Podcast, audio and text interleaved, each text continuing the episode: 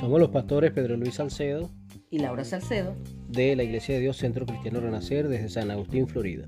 Te invitamos a unirte con nosotros para tener la lectura completa de la palabra de Dios este año.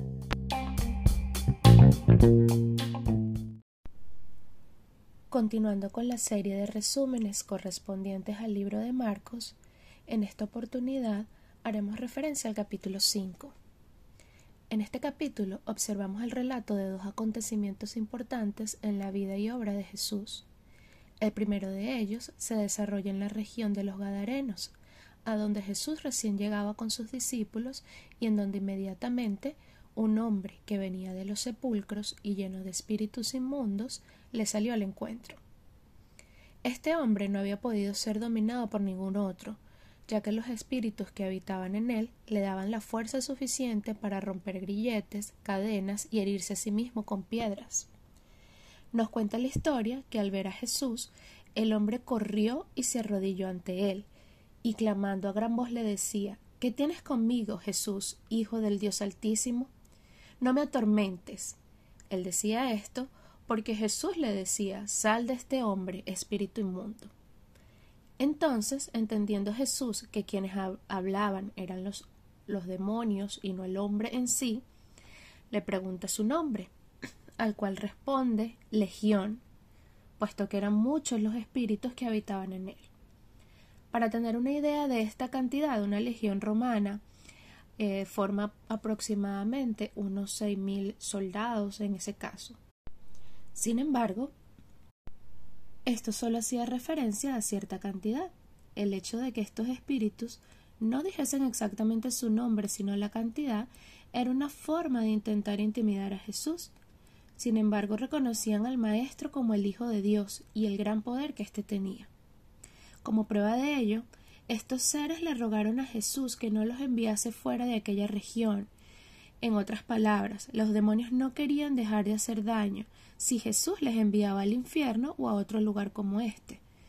Ellos quedarían inactivos. Es por eso que en su ruego le piden a Jesús que los deje ir a un hato de cerdos que se encontraba cercano a ellos, y Jesús dio su autorización, permitiendo así que salieran del hombre atormentado. Estos demonios tomaron a los cerdos y en su naturaleza destructiva los mismos se precipitaron por un despeñadero cayendo al mar en donde se ahogaron. Posterior a eso, las personas que apacentaban los cerdos huyeron de aquel lugar despavoridos dando aviso de lo que había acontecido, y muchas personas comenzaron a salir a ver qué era lo que había sucedido. Se encontraron con un antes endemoniado hombre, ahora sentado, vestido y en su sano juicio, a lo cual, al verlo, ahora como una persona normal, Muchos tuvieron miedo y le pidieron a Jesús que se fuera de ese lugar.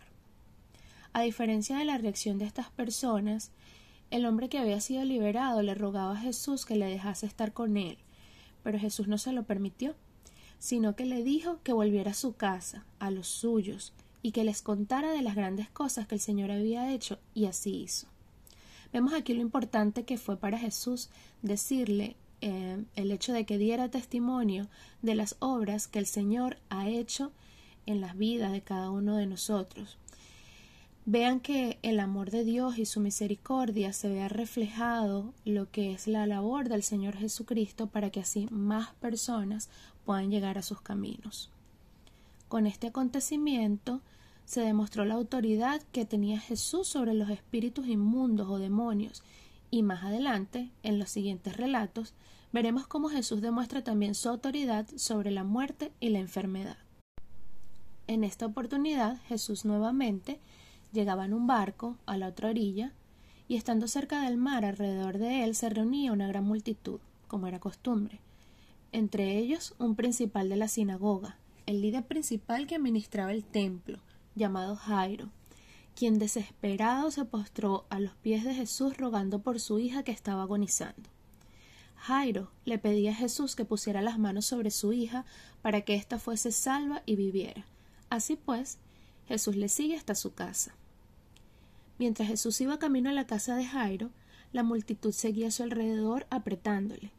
Pero una mujer, que hacía doce años padecía de un flujo de sangre, una enfermedad, y quien había gastado todo su dinero en muchos médicos intentando curarse, llegó hasta él y tocó su manto, porque dentro de ella decía que si tan solo pudiera tocar el manto de Jesús, ella sería salva. Al hacerlo, enseguida la fuente de sangre se secó y ella quedó sana en ese mismo momento. Jesús al notar que había salido poder de él se volteó preguntando quién había tocado sus vestidos, a lo que los discípulos respondieron que viera la multitud a su alrededor, todos lo estaban tocando.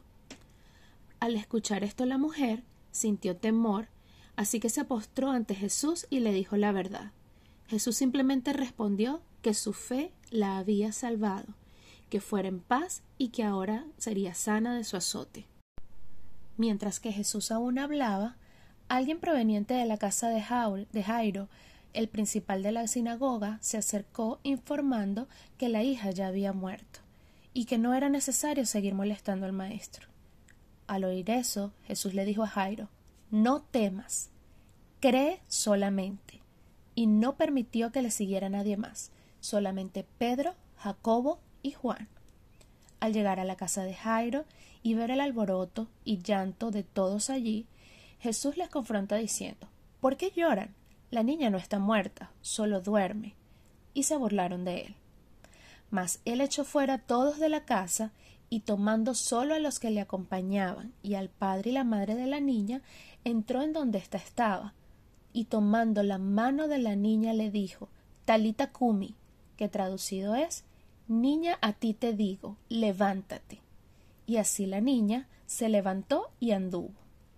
Pero Jesús le mandó que nadie lo supiese y que diesen de comer a la niña. Todos nosotros nos encontramos bajo la maldición del pecado.